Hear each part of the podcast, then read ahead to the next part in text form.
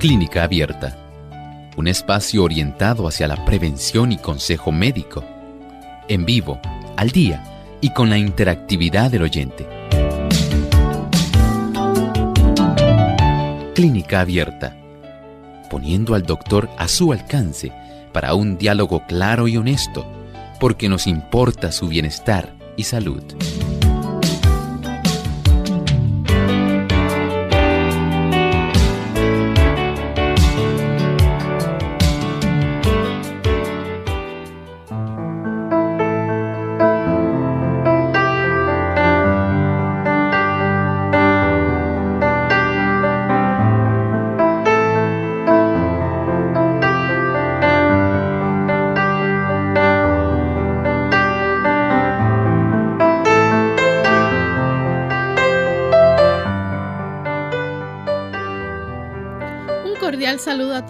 Amigos de Clínica Abierta. Nos sentimos contentos de poder compartir una vez más con cada uno de ustedes en esta edición donde usted puede hacer su pregunta. Así que desde ya puede comenzar a llamar a nuestro programa y comunicarse a nuestras líneas telefónicas localmente en Puerto Rico, el 787-303-0101.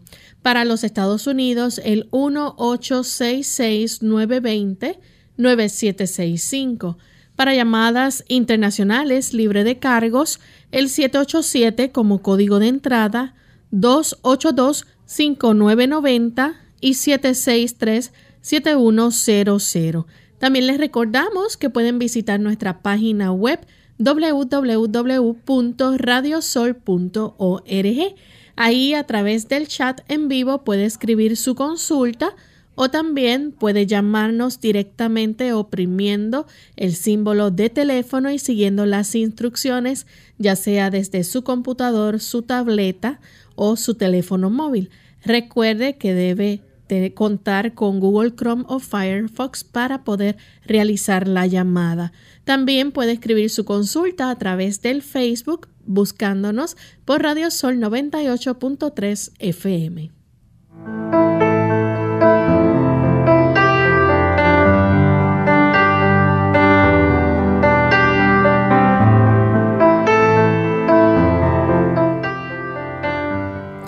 Y es con mucha alegría que nuevamente compartimos en esta edición de consultas con cada uno de ustedes. Queremos enviar saludos cordiales a todos los amigos que nos sintonizan a través de los diferentes países que retransmiten nuestro programa.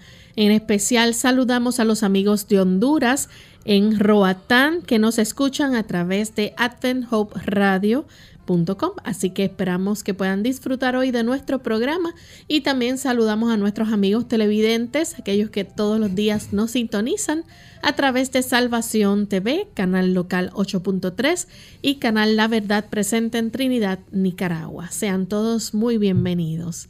También contamos con la colaboración y la buena orientación del doctor Elmo Rodríguez. Saludos, doctor, ¿cómo está hoy? Muy bien, saludos cordiales, Lorraine. ¿Cómo se encuentra Lorraine? Muy bien. También. Muy bien, me alegro mucho y espero que también así esté nuestro personal técnico, al igual que todos aquellos que colaboran facilitando el que este tipo de programación se siga difundiendo. Muchas gracias también a ustedes, queridos radioescuchas y aquellos que son televidentes, por acompañarnos en este espacio de tiempo y por ser parte de nuestra gran familia.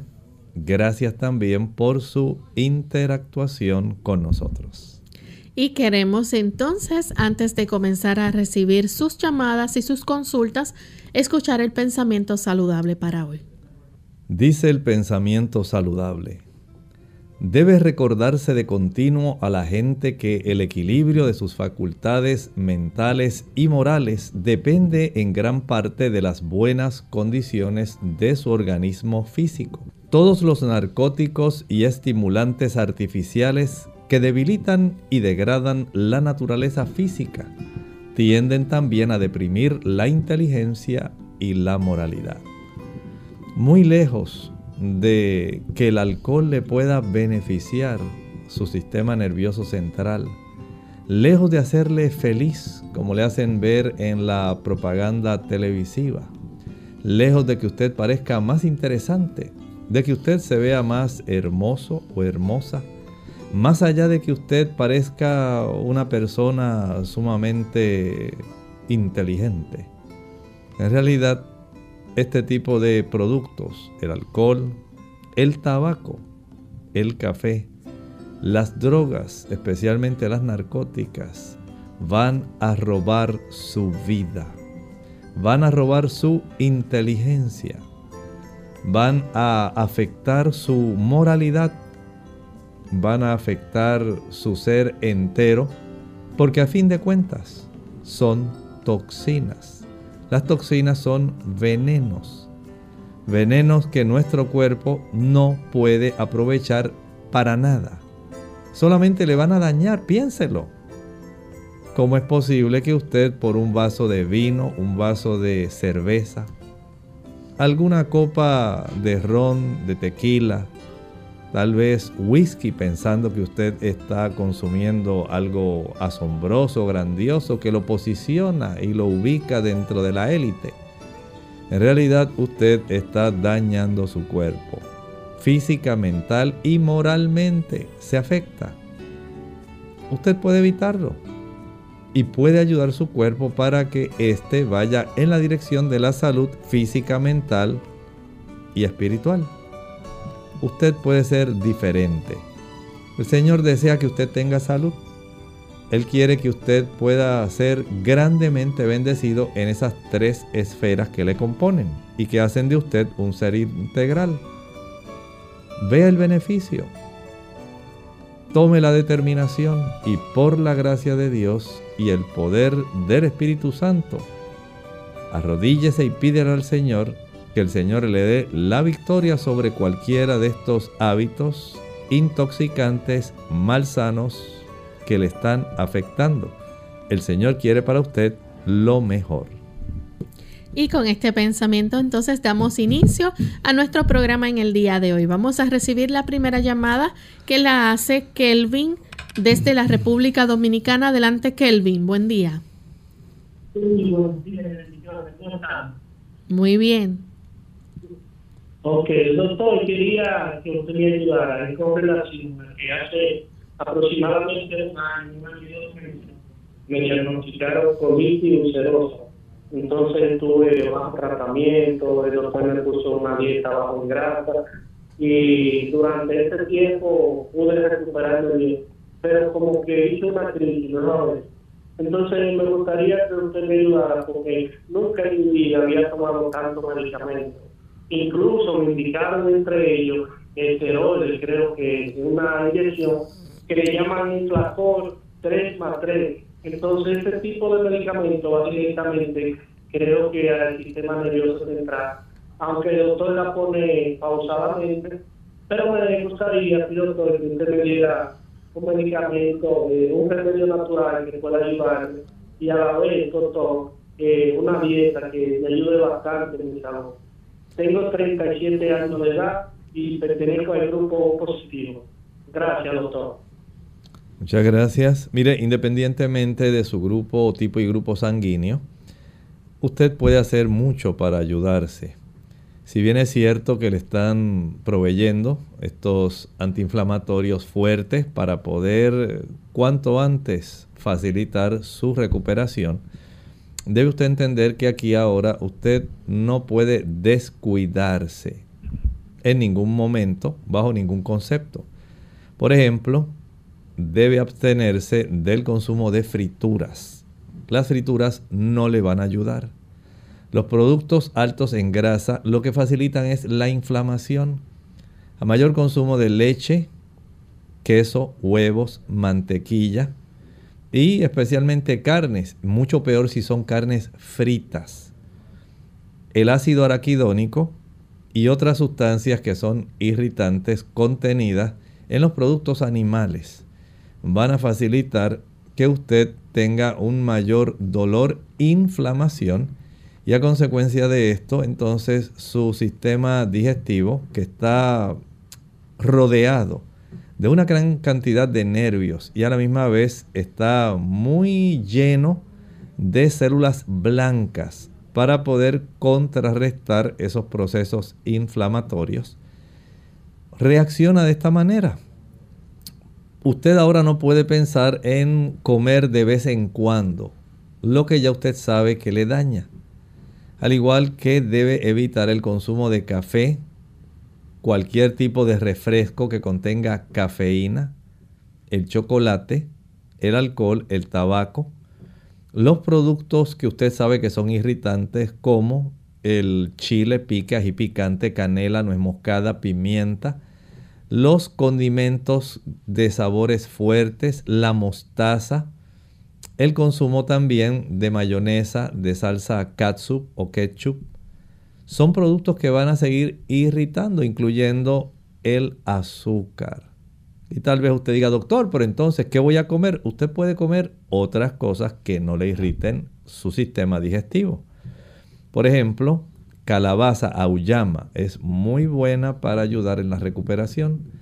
Puede utilizar la yuca, la yautía, la malanga. También puede utilizar la papa, es muy adecuada para usted. Aumenta el consumo de zanahorias las zanahorias van a ser muy buenas para ayudar en la regeneración del epitelio de su colon y puede ayudar también para que el intestino delgado pueda mejorar. Hay plantas como la malva, malva vorticela. Esa planta ayuda para suavizar esas mucosas. Si tiene episodios diarreicos muy fuertes con mucho cólico, puede disolver dos cucharadas rasas de carbón activado pulverizado en una taza de agua y esto lo puede tomar dos o tres veces al día entre comidas que no lo ingiera con algún tipo de medicamento.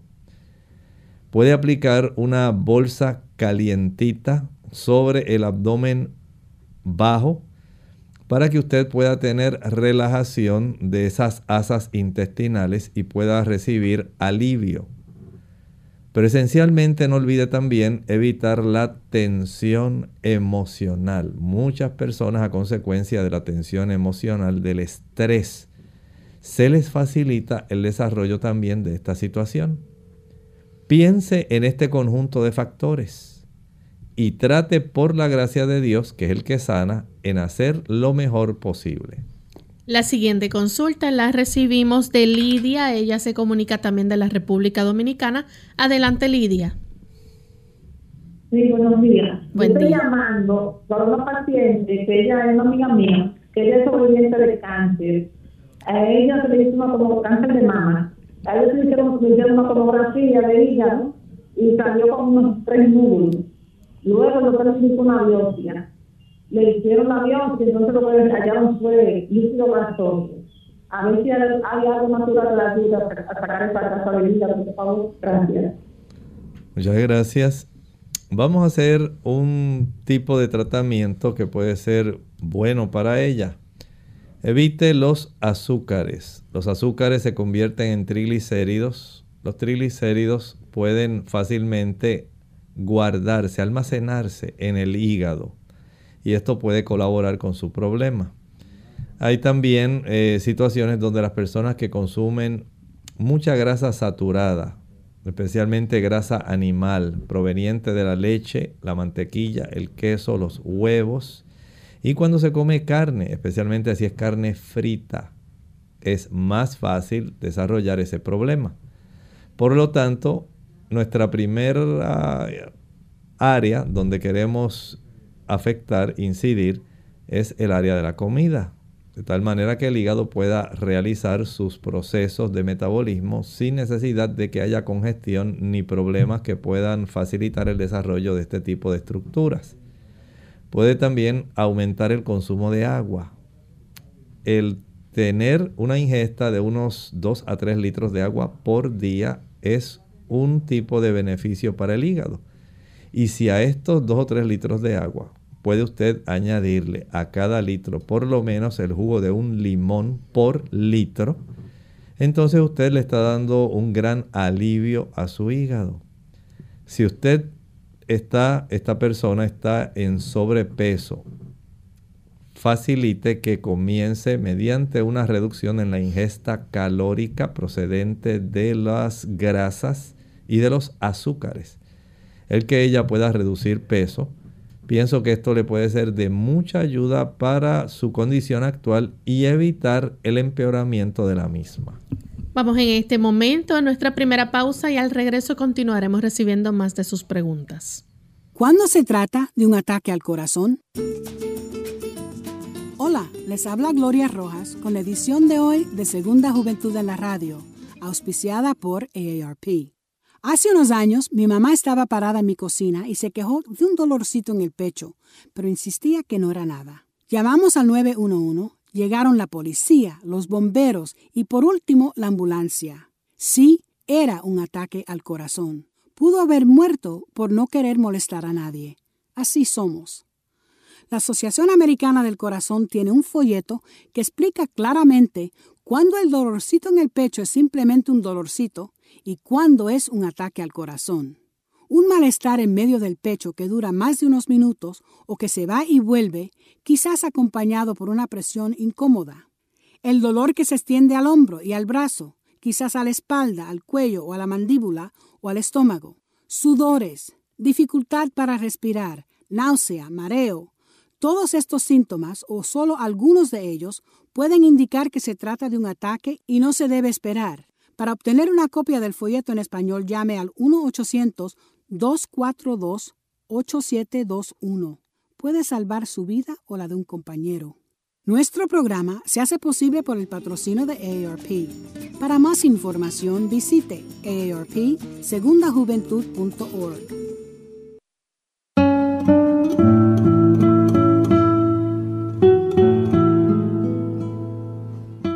He vivido en este mundo lo suficiente para examinar por segunda vez y con cuidado lo que a primera vista no me deja duda.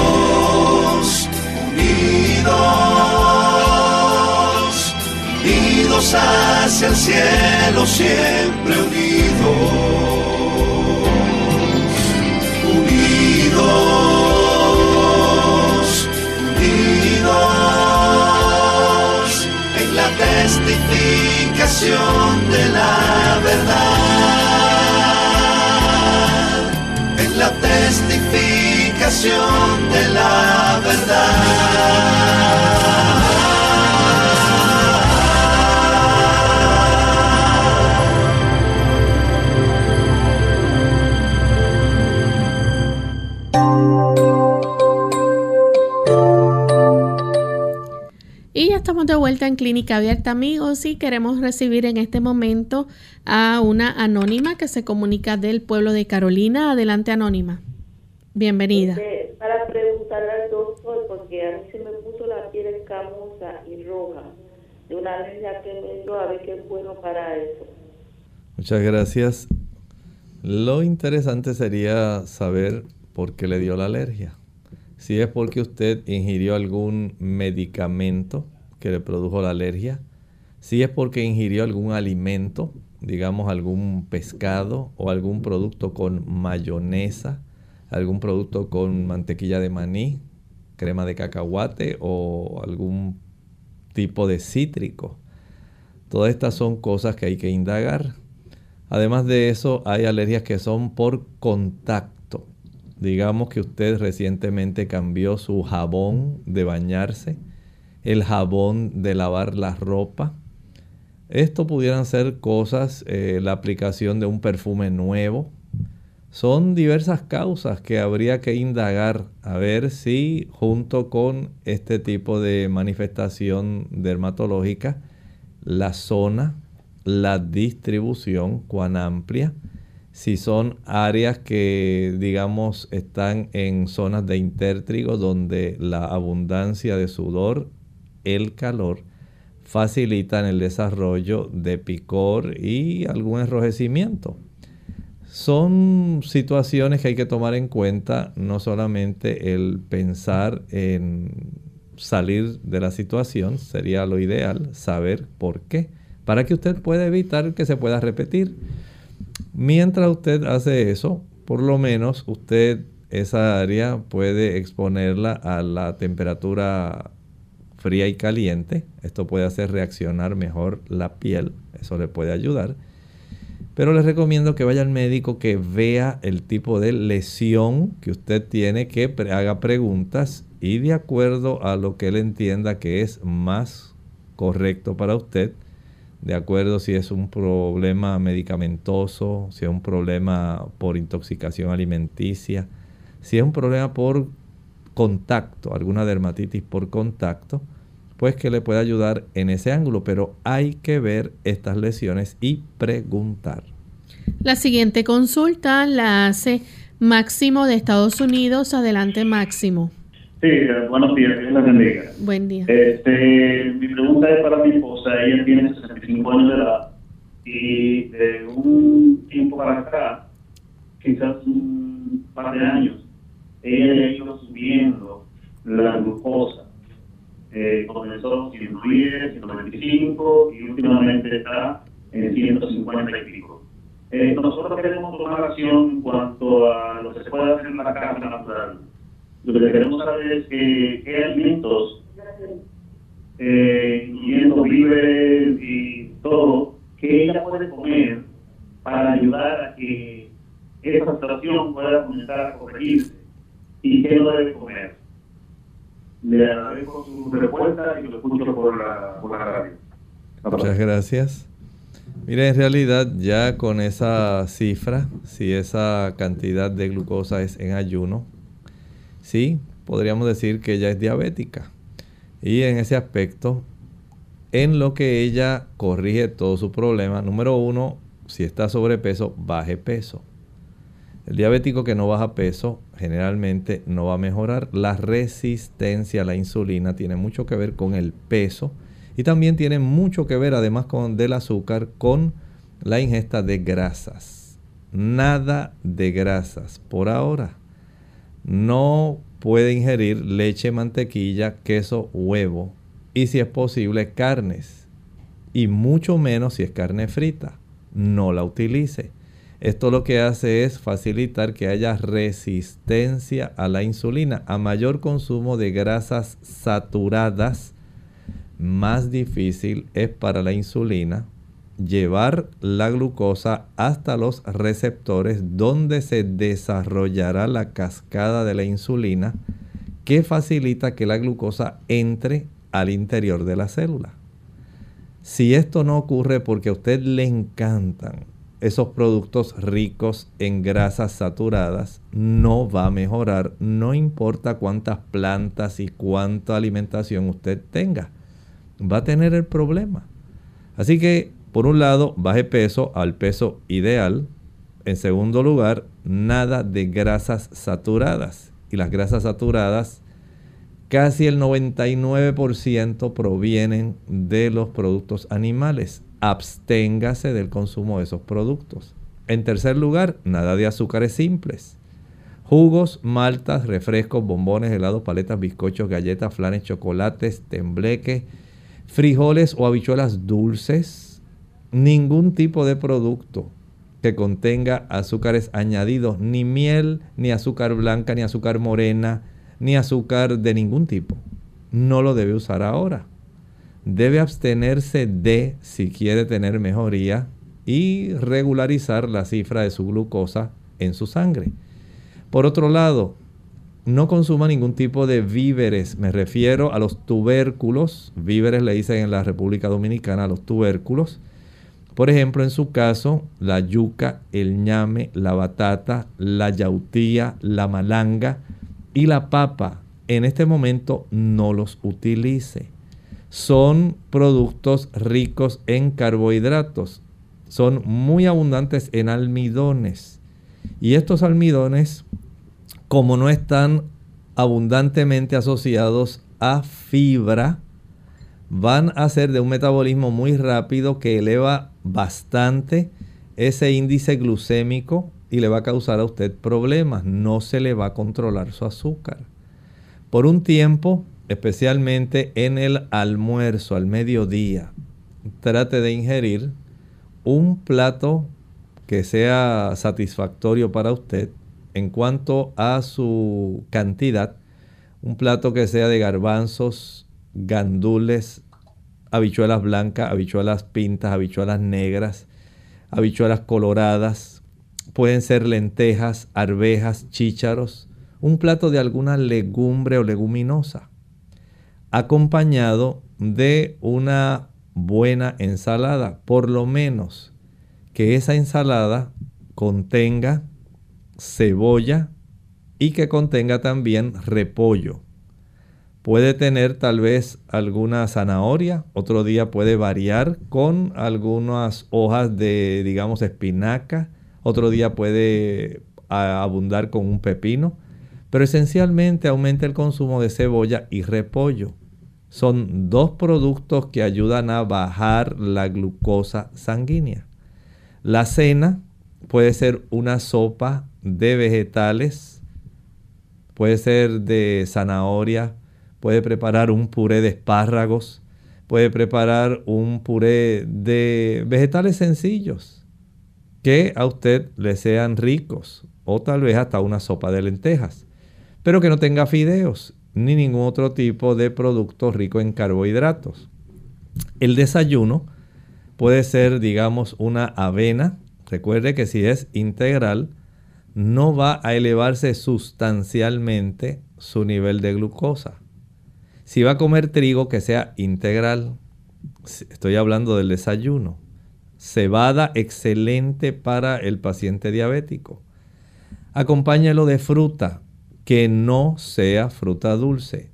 No puede comer guineo, banano, cambur, plátano. No lo puede comer. Tampoco puede comer, digamos, higos, tampoco dátiles, tampoco va a utilizar uvas pasas o ciruelas pasas ni mango. No los puede comer. Y aun cuando le regalen fruta fresca, fruta en estación que está en abundancia, para que usted prepare un jugo natural, puro, hecho por usted, tampoco lo va a hacer. No importa qué fruta sea, no la va a preparar en forma de jugos. No hay jugo. Lo que va a tomar es agua entre comidas. Por lo menos unos 3 litros de agua cada día. Va a ser de mucha ayuda para usted. El ejercitarse reduce la resistencia a la insulina. A mayor exposición al sol y al ejercicio, facilita el que se reduzca la cifra de glucosa circulante en la sangre. Si usted hace esto y come en un horario regular, desayuno temprano a las 7, almuerzo a las 12, la cena a las 5, estoy asumiendo que usted es una diabética, se le llama en el argot médico de novo, nueva, y que asumo que es una diabética tipo 2 resistente a la insulina. Haga estos ajustes. Si usted no los hace, tendrá que utilizar algún hipoglucemiante oral. Recuerde que usted tiene en sus manos la oportunidad de evitar muchas complicaciones y problemas si a tiempo usted se ajusta a los factores que son convenientes para usted. Hágalo vale la pena tratarlo y verificar la efectividad de estos cambios. Bien, tenemos también en línea telefónica a Lolita que llama de Toa Alta. Adelante, Lolita. Sí, buenos días. Buen día. Eh, quiero hacer una pregunta, doctor, para una persona que le ha dado un virus bien fuerte de hace mucho tiempo, pero aparentemente se le ha alojado en, los pies, en los tobillos, y tiene esa parte más roja, le sale como forma de sarpullido, el dolor en, lo, en las articulaciones de los dedos de los pies. A ver si hay alguna forma o alguna terapia que pueda ayudar a eliminar ese virus que se ha alojado aparentemente en los pies. Muchas gracias. Mire, de las diferentes, digamos, causas, especialmente patologías que tienen que ver con infecciones. las que son virales resultan las más difíciles de erradicar. Por ejemplo, piensa en la persona que padeció varicela y ahora tiene herpes zóster. Esa persona siempre va a tener ese virus alojado en su cuerpo. Afortunadamente hay infecciones virales como las respiratorias que tienen un tipo de evolución donde es autolimitante y aunque el cuerpo tiene capacidad para aniquilarlos, hay situaciones donde ciertos virus se les resulta muy difícil ser aniquilados. Digamos si ella, además del virus, tuvo alguna infección por chikungunya, otro virus, y ahora tiene los dolores en las articulaciones de los pies por efecto de haber padecido de chikungunya y además tiene ese otro tipo de virus que le afecta directamente la piel. Entonces ya sabe que el tipo de efecto que el chikungunya ocasiona en los dolores articulares, especialmente de los pies, va a seguir de manera recurrente, especialmente cuando la persona se debilita. Si ella pudiera ir al dermatólogo y pudiera revisar qué tipo de virus es el que a ella se le detecta en la piel de sus pies sería muy factible. Por lo pronto sospecho que si ella puede sumergir sus pies en el agua más caliente que ella pueda sin que se vaya a quemar, esto puede facilitar que brote de una vez todo el virus que pudiera dar alguna manifestación dermatológica y después de hacer que esto brote, entonces puede ella facilitar que la inmersión en agua caliente pueda facilitar el picor, el dolor, la molestia. El agua fría, perdón, pueda facilitar el que el dolor, la molestia, el picor se puedan reducir. Agua caliente para tratar de atraer el virus a la superficie. Agua fría para reducir el dolor, la inflamación y el picor. Por lo pronto, digamos, si ella puede friccionarse en esa área con sábila, si ella puede aumentar la ingesta de ajo. El ajo es un potente antiviral. No estoy diciendo que ella se sature de ajo. No estoy diciendo necesariamente que este ahora sea su alimento preferido. Pero sí le puede ayudar. Si puede conseguir aceite de ajo, y friccionarlo sobre la zona donde en los pies ella observa que tiene esta manifestación, pudiera ser útil. Esto es asumiendo que ya ella fue diagnosticada por un virus y no es que alguien se le ocurrió y dijo, ah, lo que tú tienes es un virus. Primero cerciórese con el dermatólogo de que efectivamente su condición es viral. Vamos en este momento a nuestra segunda pausa y al regreso continuaremos contestando más consultas.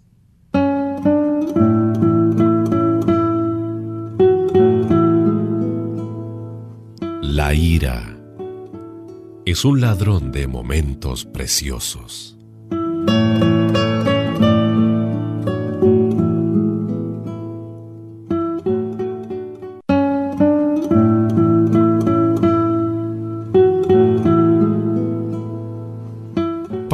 Todos, la edad de oro de cualquier cosa es cuando formamos parte de ella.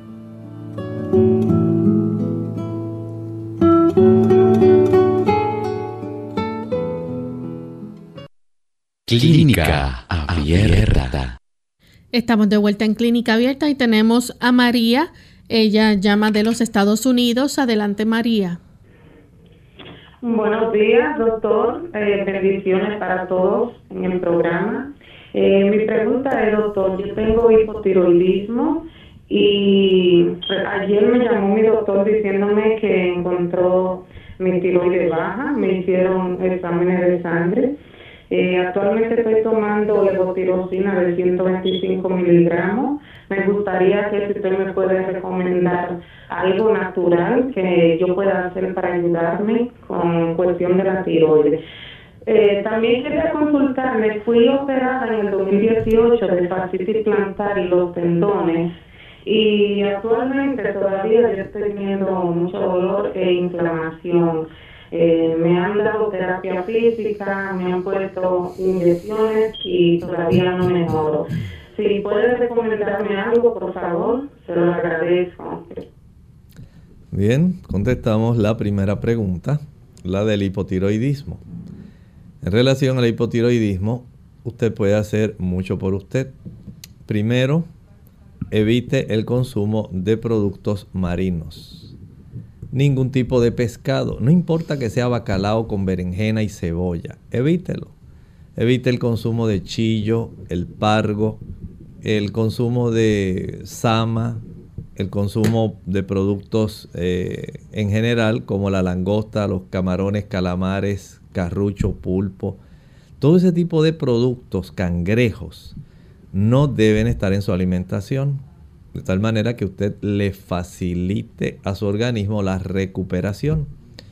Por otro lado, actualmente la cantidad de levotiroxina que utiliza es una cantidad un poco elevada, 125 microgramos por día.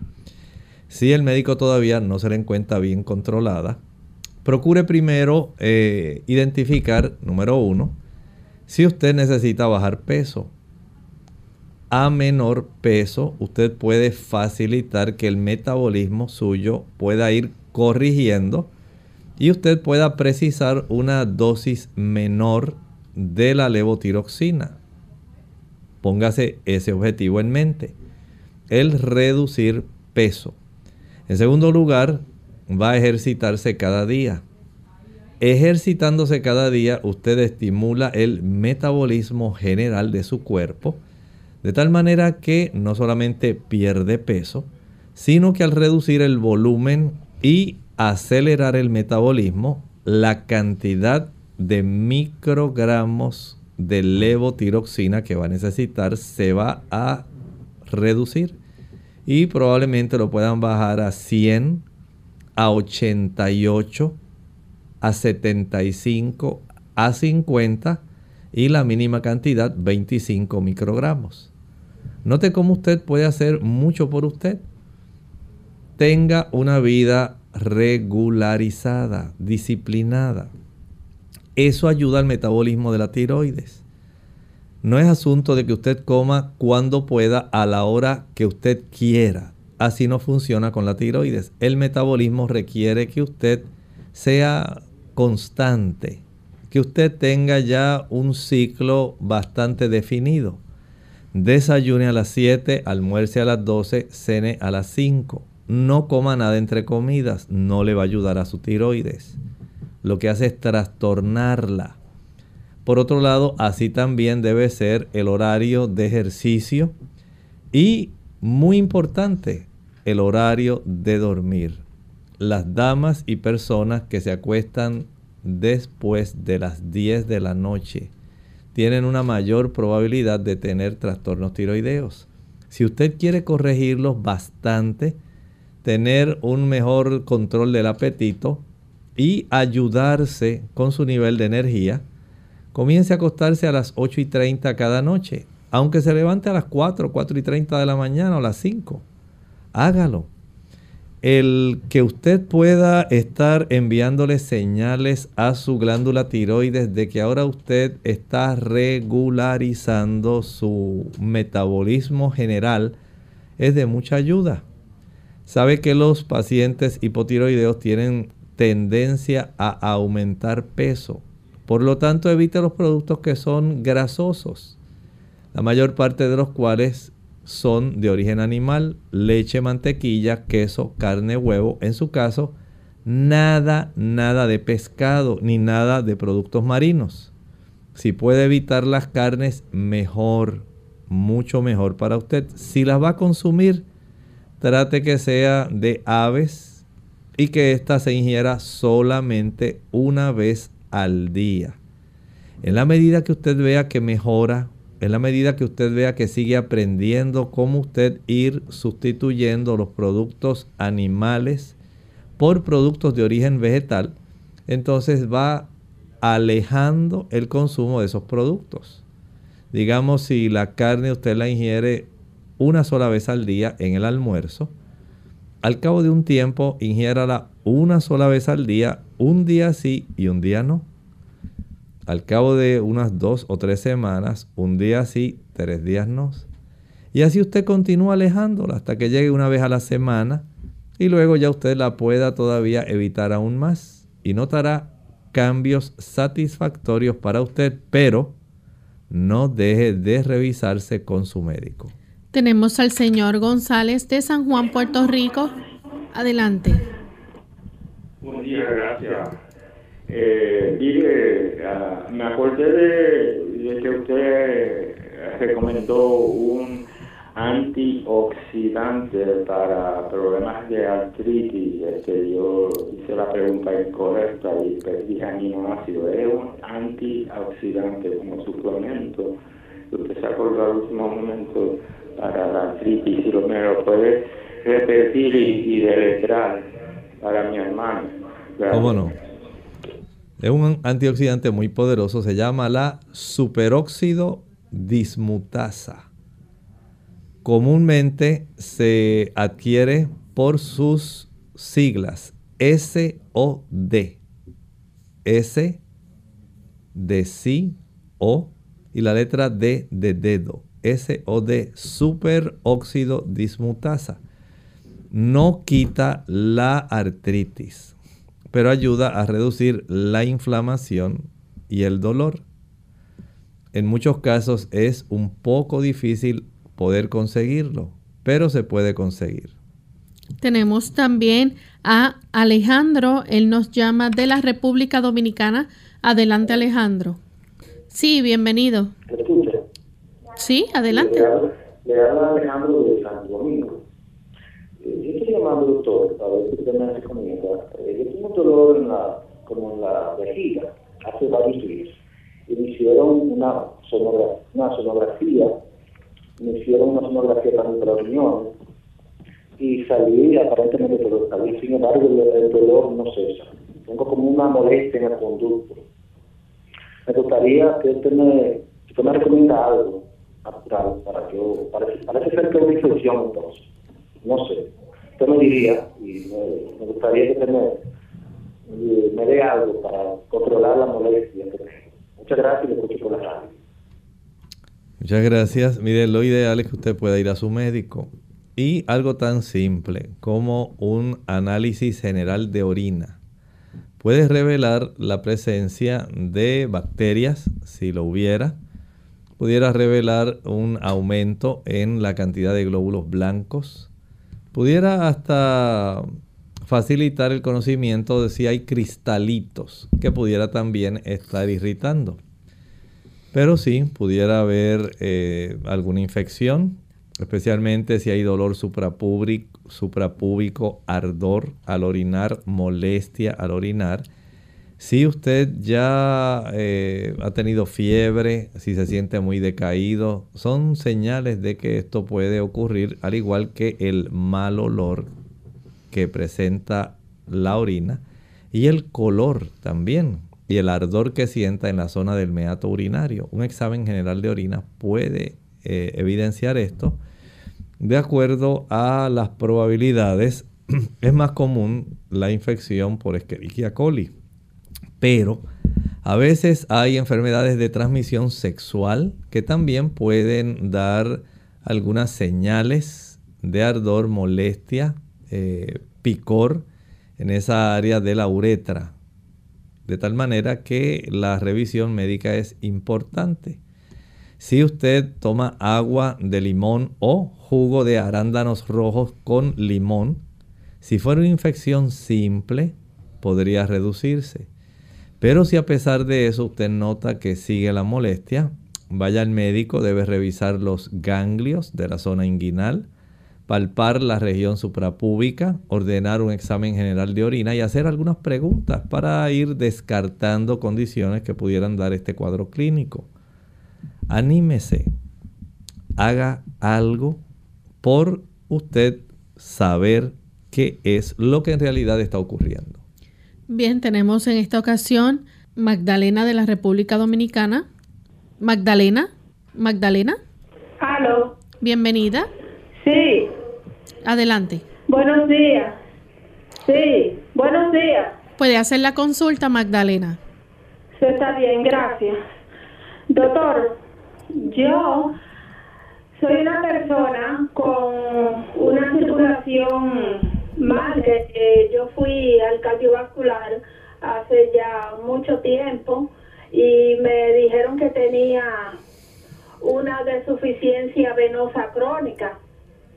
Me dio isipela hace como un mes en la pierna derecha y me han quedado como uno como uno entonces y pero además en la otra pierna también tengo la la la pierna la vena mal y me duele mucho abajo en el tobillo la tengo y tengo la, la rodilla muy inflamada muy hinchada. Yo quisiera por favor que usted me ayude dándome algo que me ayude a bajar a bajar esa esa hinchazón y, y que se me quite ese dolor de la vena porque yo no quiero como no quiero tomar como cosas así eh, eh, de, farmacia. Yo estoy cansada de estar tomando eso esa pastilla y esos medicamentos de farmacia yo no quiero no quiero estar tomando eso yo quisiera por favor que el Señor lo ilumine y, y me ayude. Pues Dios le bendiga y le escucho por la radio, doctor. Muchas gracias. Gracias por llamar. Mire, para estos problemas así de insuficiencia venosa, aparentemente en su caso, pues es bastante notable, especialmente porque le facilita el edema, la hinchazón en las piernas. Así, lamentablemente, es parte de la evolución de este problema de la insuficiencia venosa. Hay plantas que le pueden ayudar. Hay una que se llama rusco, rusco, pero usted la puede conseguir por su nombre en inglés. Se llama Butcher's Broom. Butcher's Broom. Y esta planta eh, contiene ingredientes que ayudan para que usted pueda mejorar la insuficiencia venosa. Hay también otras plantas que pueden ser muy útiles, digamos la ruda. Ruda. Es muy común en el área caribeña. Puede usted hervir dos tazas de agua y utilizar media cucharadita de ruda por taza de agua. Media cucharadita de ruda por taza de agua. Y esto ayuda también para mejorar la circulación general. Sin embargo, no es lo único. Si usted no sale a ejercitarse, a caminar, para facilitar el que se mueva la sangre de una forma activa, de tal manera que la sangre regrese de los pies al corazón lo más rápidamente posible, eso ayuda a evitar la hinchazón que usted tiene en sus pies. Esto es clave, es indispensable. Procure que su sangre no esté muy espesa. Tome unos 3 litros de agua cada día. También si usted pudiera hacer un ejercicio donde usted se apoya directamente bien plano sus pies y trate de levantar el peso de su cuerpo sobre la punta de sus pies vuelva y baje y afírmese sobre toda la planta del pie. Proceda a levantarse otra vez solamente impulsándose y utilizando la punta de los pies. Haga ese tipo de ejercicio 10, 12, 15, 20, 25, 30 veces. Esto le va a ayudar muchísimo para el retorno venoso. Si está sobrepeso, baje peso. Le está imponiendo una carga excesiva a su cuerpo de tal manera que va a continuar desarrollando este problema. Si es que le gusta estar mucho tiempo sentada o le gusta cruzar las piernas una sobre la otra, esto también va a facilitar ese problema. Descanse sus piernas cada día, elévelas un poco, acuéstese, elévelas casi la altura de una almohada Y eso le puede ayudar a, a que el retorno venoso sea más eficiente. Bien, la primera consulta del chat que tenemos la hace Manuel de la República Dominicana. Dice que si tienen la amabilidad de repetir en qué momento y cuántas veces debe utilizarse al día la batida de pulpa de sábila para los problemas estomacales. Bueno, lo que va a utilizar es prácticamente una cucharadita cada dos horas. Una cucharadita cada dos horas. Lo puede hacer por un lapso de unos 15, 18 días. En la medida en que vaya mejorando, entonces la va usted eh, utilizando en menor frecuencia, una vez cada tres horas por una semana adicional, una vez cada cuatro horas por otra semana adicional y así usted continúa cada vez distanciándose del uso de ella. Pero mientras tanto, una cucharadita cada dos horas en lo que usted logra tener un gran alivio. Tenemos a Mirella del Salvador Dice que una señora de 72 años que tiene un dolor cerca de la cintura al lado derecho y le lastima cuando camina. Siente algo profundo, como si le llegara hasta las costillas. ¿Qué puede hacer? Ya que tiene muchas dudas. Hace tres años le chequearon que tenía quistes pequeños en el riñón derecho y también que tenía hígado graso. Lo más sencillo que puede hacer es un ultrasonido abdominal un sonograma abdominal. Ese ultrasonido ayuda para saber la condición del hígado, la condición de los riñones, la condición de la vesícula principalmente. Esto es una información bastante útil de acuerdo a lo que usted nos está planteando. Por lo tanto, primero hágase ese estudio para detectar si hay en el área, especialmente renal, algún problema particular. Tenemos a Esther de la República Dominicana, su esposo de 69 años. Hace alrededor de tres meses siente un adormecimiento que va y viene en la cara exterior eh, del muslo derecho. Dice que no tiene ninguna molestia, pero está inquieto. ¿Qué le puedes recomendar? Le recomiendo que vaya a su médico de confianza.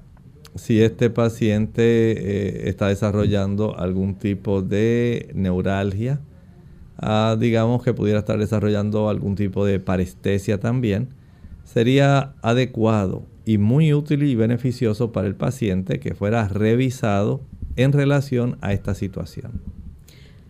Y tenemos a Mirella del Salvador, dice que siente como si tuviera hinchado algo en el vientre, no sabe si es el útero, los ovarios o la vejiga, tiene 40 años, pesa 72 kilos, eh, dice que dos semanas, dice después del día del periodo, tiene un poquito de expulsión de sangrado por un día, luego pasa a color café. ¿A qué se deberá esto? Pienso que debe tener algún trastorno directamente eh, ovárico. La práctica de un ultrasonido de la región pélvica, un sonograma pélvico, pudiera ser de mucha ayuda y el acudir al médico primero para solicitar esa orden y después para llevarle los resultados del estudio. Esto le puede ayudar para que usted tenga una idea amplia de lo que está ocurriendo con usted. Bien, ya hemos llegado al final de nuestro programa. Agradecemos a los amigos. Eh, que nos queda una consulta. Vamos entonces a contestarle. Elena Ramírez de la República Dominicana tiene 56 años, está teniendo hipoglicemia. Según las pruebas de sonografía abdominal, se descartó tumor de páncreas, el potasio, calcio, creatinina, sodio. Todo está bien. ¿Qué le puedes recomendar? Es una situación muy difícil. Le recomiendo que vaya a la dietista, a la nutricionista, a la nutrióloga. Ella le puede, de acuerdo al perfil de lo que usted esté presentando y a los laboratorios que usted lleve, ella puede tener una idea. Por lo pronto es útil. Si usted puede hacerse una prueba de tolerancia de 5 horas, de tal manera que se pueda obtener un perfil de cómo fluctúan los niveles de glucosa en el tiempo. Y de acuerdo a esto, entonces ella le puede confeccionar especialmente el usar una alimentación que sea rica en digamos, estos carbohidratos que están asociados a fibra, carbohidratos complejos. Para que usted pueda tener una digestión que se demore un poco en obtener la cantidad de azúcares que se van a estar produciendo a raíz del metabolismo de los carbohidratos. También el consumir algunas almendras, nueces, avellanas. La digestión de las grasas demora el que se vacíe el estómago e impide que haya una fluctuación grande que reduzca la glucosa. El tener también una porción proteica también facilita atraso en el vaciado estomacal y esto le facilita que usted evite una hipoglucemia, de tal manera que usted debe concentrarse en este tipo de conocimiento, eh, pedirle a la nutrióloga, dietista, nutricionista, que le diseñe una alimentación que sea adecuada a la condición que usted tiene. Y yo pienso que sí, tiene una gran probabilidad de poder evitar el problema, pero si usted no hace caso, se olvida y sencillamente desprecia el consejo, lamentablemente va a tener problemas adicionales. Pudiera incluso llegar más adelante a desarrollar diabetes en lugar de hipoglucemia. Bien, ahora sí hemos llegado al final de nuestro programa. Agradecemos a los amigos que estuvieron en sintonía y queremos entonces, antes de finalizar, compartir con ustedes este pensamiento para terminar.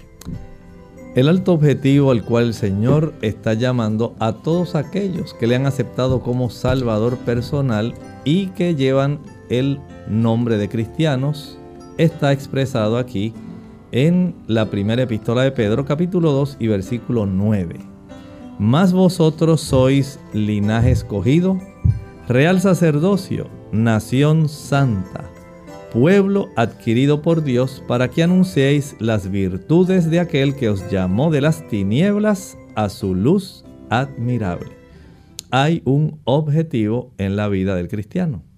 Debe dar evidencia por su testimonio y por su voz el gran tipo de cambio que Dios ha hecho en su vida. Y esto facilita que otros también puedan ser cambiados, porque a fin de cuentas el Señor nos quiere salvar a todos. Nosotros nos despedimos y será entonces hasta la siguiente edición de Clínica Abierta. Con cariño compartieron el doctor Elmo Rodríguez Sosa y Lorraine Vázquez. Hasta la próxima.